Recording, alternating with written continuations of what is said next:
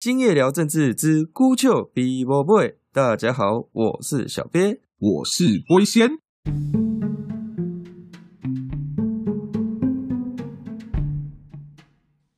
民进党最近办了一个座谈会，叫做“壮大台湾国家救安全”，在这个台北、台中、高雄都有举办，那就是宣传民进党对中国政治、国际政治跟国防安全的议题。小鳖我呢，跟龟仙呢。就去参与了这个民进党在台中举办的这个座谈会。那当时是讲台湾国防政策。龟仙呢也在座谈会上提出了一些问题。第一个问题呢是在讲说，国防部在阿扁时代的这个政策呢是讲决战境外，也就是说跟中国的决战呢不在岛外这样。经过台湾几波的军购跟军事科技更新换代之后呢，哎，怎么反而变成是？歼敌滩头，就好像我们从这个境外呢，然后就退到这个滩头来了。所以说，那民进党这样子收缩的国防政策是怎么回事？这样子，讲者呢就回应说啊，其实这个决战滩头前面呢，还有个叫滨海决战的啊。这滨海决战的这个滨海呢，其实是指说对岸的这个海岸，而不是台湾的海岸。啊，后来我真的去查了国防部的战略想定的假想图哦。哎，就还真的是对岸的海岸呢，所以代表说我们不只要境外啦，我们还要打到对岸去了。阿龟仙，你这不就是被狠狠的打脸？哎呦，不要这样讲啊！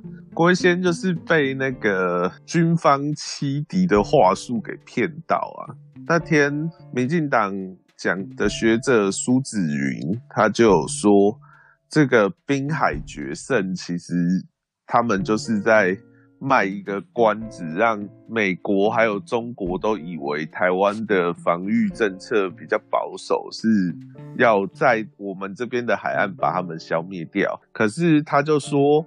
这个滨海不见得是我们的滨海，也可以是对岸的滨海啊。刚好最近联合报有一篇标题叫“国军两巨头合力推翻前参谋总长李喜明军事战略”的新闻呢。这个新闻里面的作者就跟 龟仙一样。同样是把这个滨海决胜理解成是我们这边的滩头决胜，所以他报道面有一句话说，未来的重城贺主第一线将往外推，对中国本土造成伤害；最内层则由滨海决胜扩大纳入本土的城镇战。对，从这个记者这句话就可以知道，其实国防部的这一招也是很高明的，不止龟仙被调到，联合报的记者也被调到，只是这个东西其实。就比较 make sense 啊，不然原本龟仙也真的觉得很奇怪。陈水扁的时候，我们那时候军购买不起，都还要决战境外，为什么防御会退缩到我们这边的滨海？他只是苏子云回答之后就知道说，其实我们现在还是决战境外，只是。现在政府比起当年的陈水扁比较低调，然后因为我们也要让美国安心的，美国一直很担心台湾如果。有太多攻击性的武器，会不会主动跟中国挑衅，把美国卷进一个他没有准备好的战争面？所以说，在用词上比较保守一点，这个其实对台湾的外交政策也是有好处。那龟仙啊，你问了第二个问题，问说全民国防的准备，你提到一点，我就非常重要，就是其实一般民众不太知道全民国防要。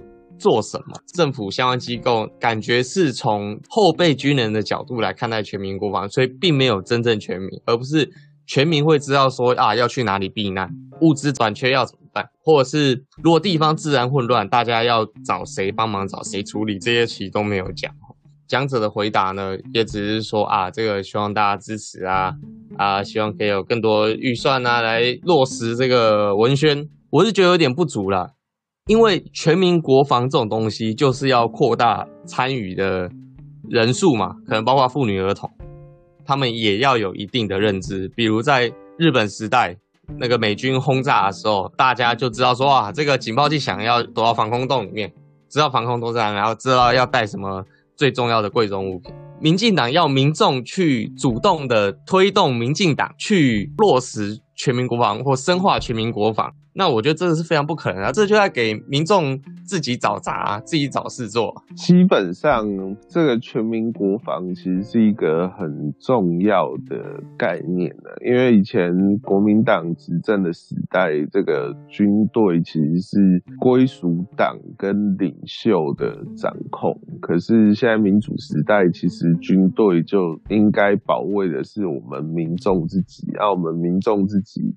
也是组成军队的重要成分，所以既然全民国防这个概念代表的也是民主这个价值能够真正跟军队合为一啊。只是现在政府的主力还是放在添购武器，还有一些制定战略的层次，针对怎么落实全民国防这一块。目前做的好像真的还不够多，很多民众不知道我们打仗的时候要干嘛，而且按照国防法这个东西也不是国防部的责任，而是内政部啦、警政署啊，他们都应该要制定相关的计划啊，平常也要组织民防团，然后跟民众进行操练。只是我们也知道，警政署他们平常的勤务就很繁重了。可是就算是这样，政府也应该要想想，要用什么样的方式，在不增加警察太多的勤务负担的情况下，看是要增设专职的机关，还是用什么样的方法能够落实，让一般民众。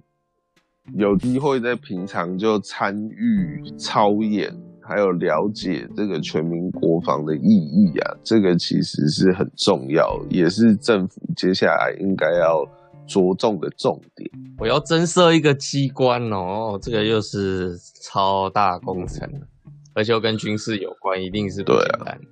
我刚质疑的点就是，民进党认为要人民去推，他去做才方便，但是我认为你执政党要。领导人民啊，嗯，不然这种事对我们人民来说，就是在为自己找事做。我们对我们没有利益啊，讲实在话。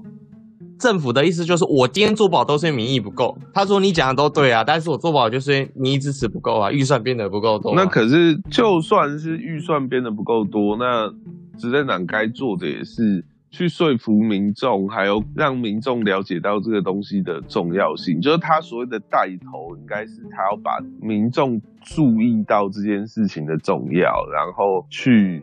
可是今天审预算是立委，不是民众啊？难道这要公投吗？哎，老实说，这个东西还真的是值得公投。如果说有公投的话，执政党做起来会。更有底气，这一点是没有错。这种东西一定要有民意支持。执政党应该做的是更积极的去寻求民意的支持，然后更积极的去告诉大家说这件事情有多重要，然后让大家知道说没有生命财产安全。你剩下一切都是白搭。如果说啦，今天你连吃个猪肉有点添加剂，你都会担心你的小命受到损失。那今天面对对岸他妈飞弹、坦克、乱七八糟的东西的时候，你应该更重视你自己的性命财产，然后去保障这一点。执政党该做的是，让有的民众他可能没有注意到这点，或者他可能以为战争离他太远。执政党是应该让民众越来越了解这一件事的急迫性，比你担心那些什么猪肉添加剂来说，是来的更严厉、更具体、更重要的。你说民意现在愿意为台湾去作战、去牺牲的这个百分比已经增加。我记得是太阳花的时代的两倍，这个不是民意吗？民进党的看好度和对美国友好度不断增加，这不是民意吗？你到底要什么样的民意呢？是要我们投民进党吗？是要我们组织什么团体吗？要具体的东西啊！你不能只是说要民要民，那你要民意，你做民意调查就知道了嘛。现在民意调查也是都越来越重视啊，但是好像。到底要多重视？你也没有讲啊。我们到底还差哪一步？他都没有理解。嗯，根据你刚刚讲的第一点，是不是要投民进党这件事情？我觉得有一个很好的学习的榜样。之前有一些人他们会攻击所谓的蓝甲，那这些蓝甲其实他们就是支持国民党的同志。那大家都知道，同志结婚是蔡英文一个非常重要的政绩。照理来说，就是如果今天同志重视他们的婚姻平权胜于一切的话，那他们应该是继续支持民进党。可是。大家后来就发现，有很多支持国民党的同志，他们爱中华民国更胜于爱他们的同志身份跟爱婚姻平权。所以，就算民进党在婚姻平权上面做出了重大的贡献，等到要投票，他们还是纷纷归队去投那个国民党，甚至申请婚姻平权视线的那位齐家威先生，虽然。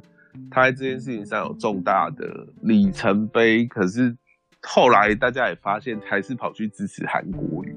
虽然说很多人在嘲笑这些所谓的蓝甲，可是实际上这些支持国民党的同志，比我们很多支持台湾独立或者不希望被中共并吞的人更清楚，这个国族意识其实才是一切的根本。所以说。今天要有什么样的名义去支持台湾武装起来，去支持不要让中国统一并吞台湾？这个真的你要好好想清楚，你的国族意识跟你在意的其他的民间议题，还有一些其他议题来说，究竟哪一个对你来讲才是根本？这个是第一个。第二个，到底是一个怎么样的民意？这一点。这也回到我们刚刚讲的嘛，像很多议题，比如说大家说不要瘦肉精或者怎么样，它都是一个很具体，那个风向带出来都是一个很具体的，我要一个什么政策，我不要一个什么政策这样子的风向。可是今天大家虽然讨厌中共，可是这个讨厌中共只是一个抽象广泛的概念，实际上今天执政党要做的是。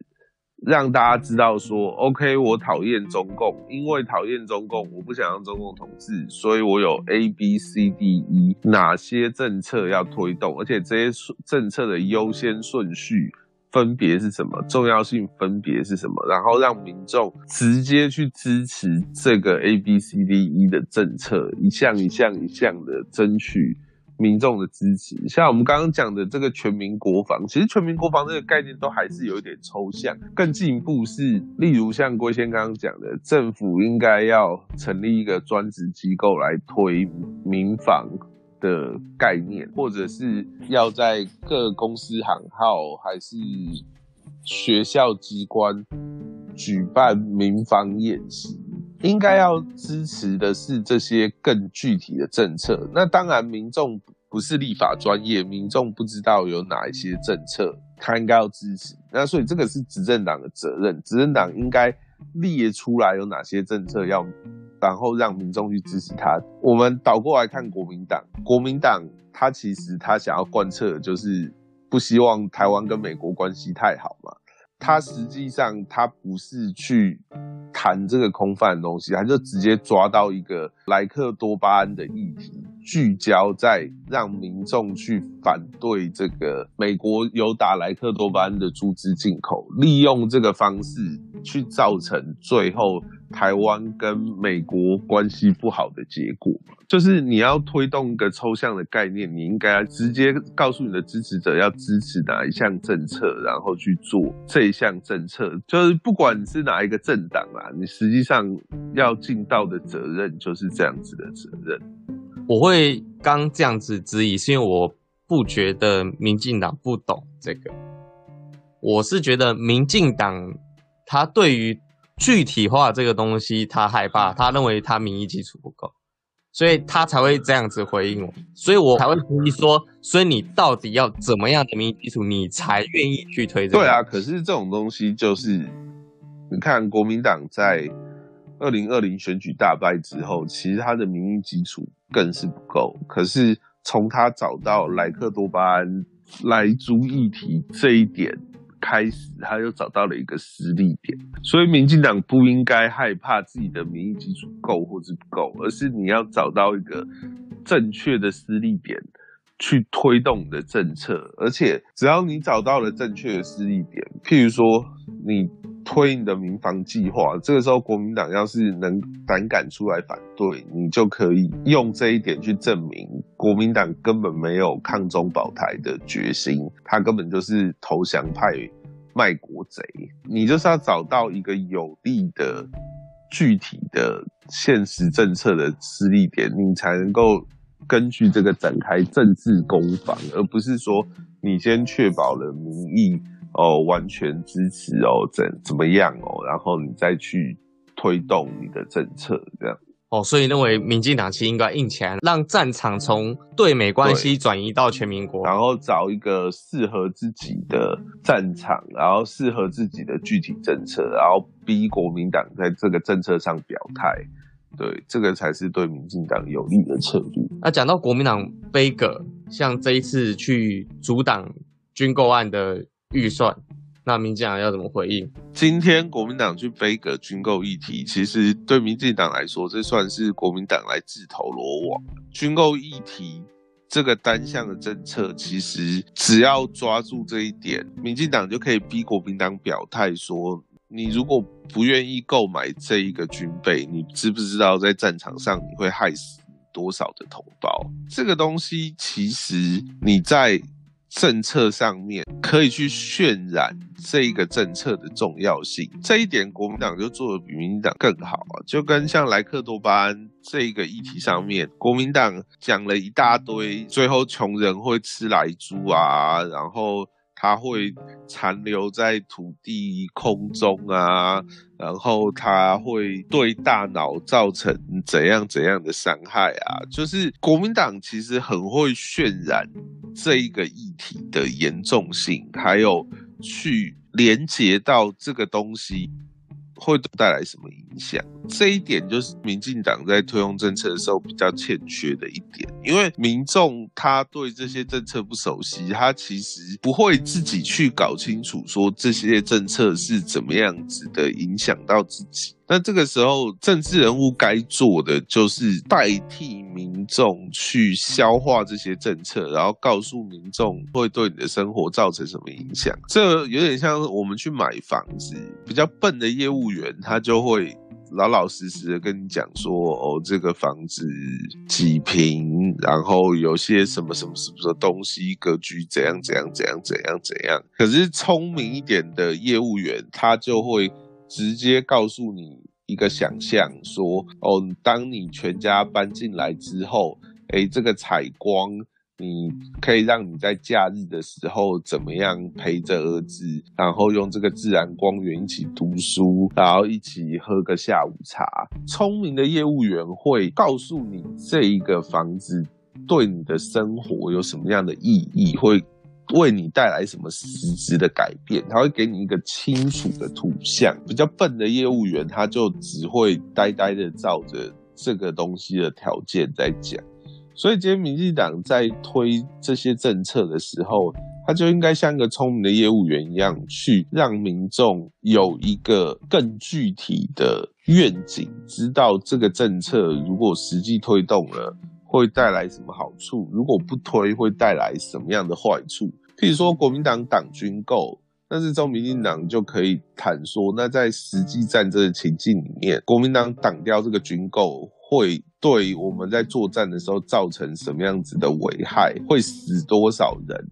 会让多少百姓流离失所，多少人的父老兄弟就这样战死在沙场？那全部都是因为缺少这样子的武器。这个东西就是民进党要让民众。了解到这个东西的重要性，那只要你能够成功渲染这个政策的重要性，对国民党来说，他持续背戈这件事情，反而是在让自己持续的失分、持续的扣分。对，这个才是一个执政党应该要做的事情。真的，民进党在这一块比较弱，所以你看国民党，无论是二零一八年之前那个什么拔管案。到现在的来猪，国民党真的很擅长把一些芝麻绿豆大的事情渲染到要亡国灭种一样，这个真的是民进党应该要学习。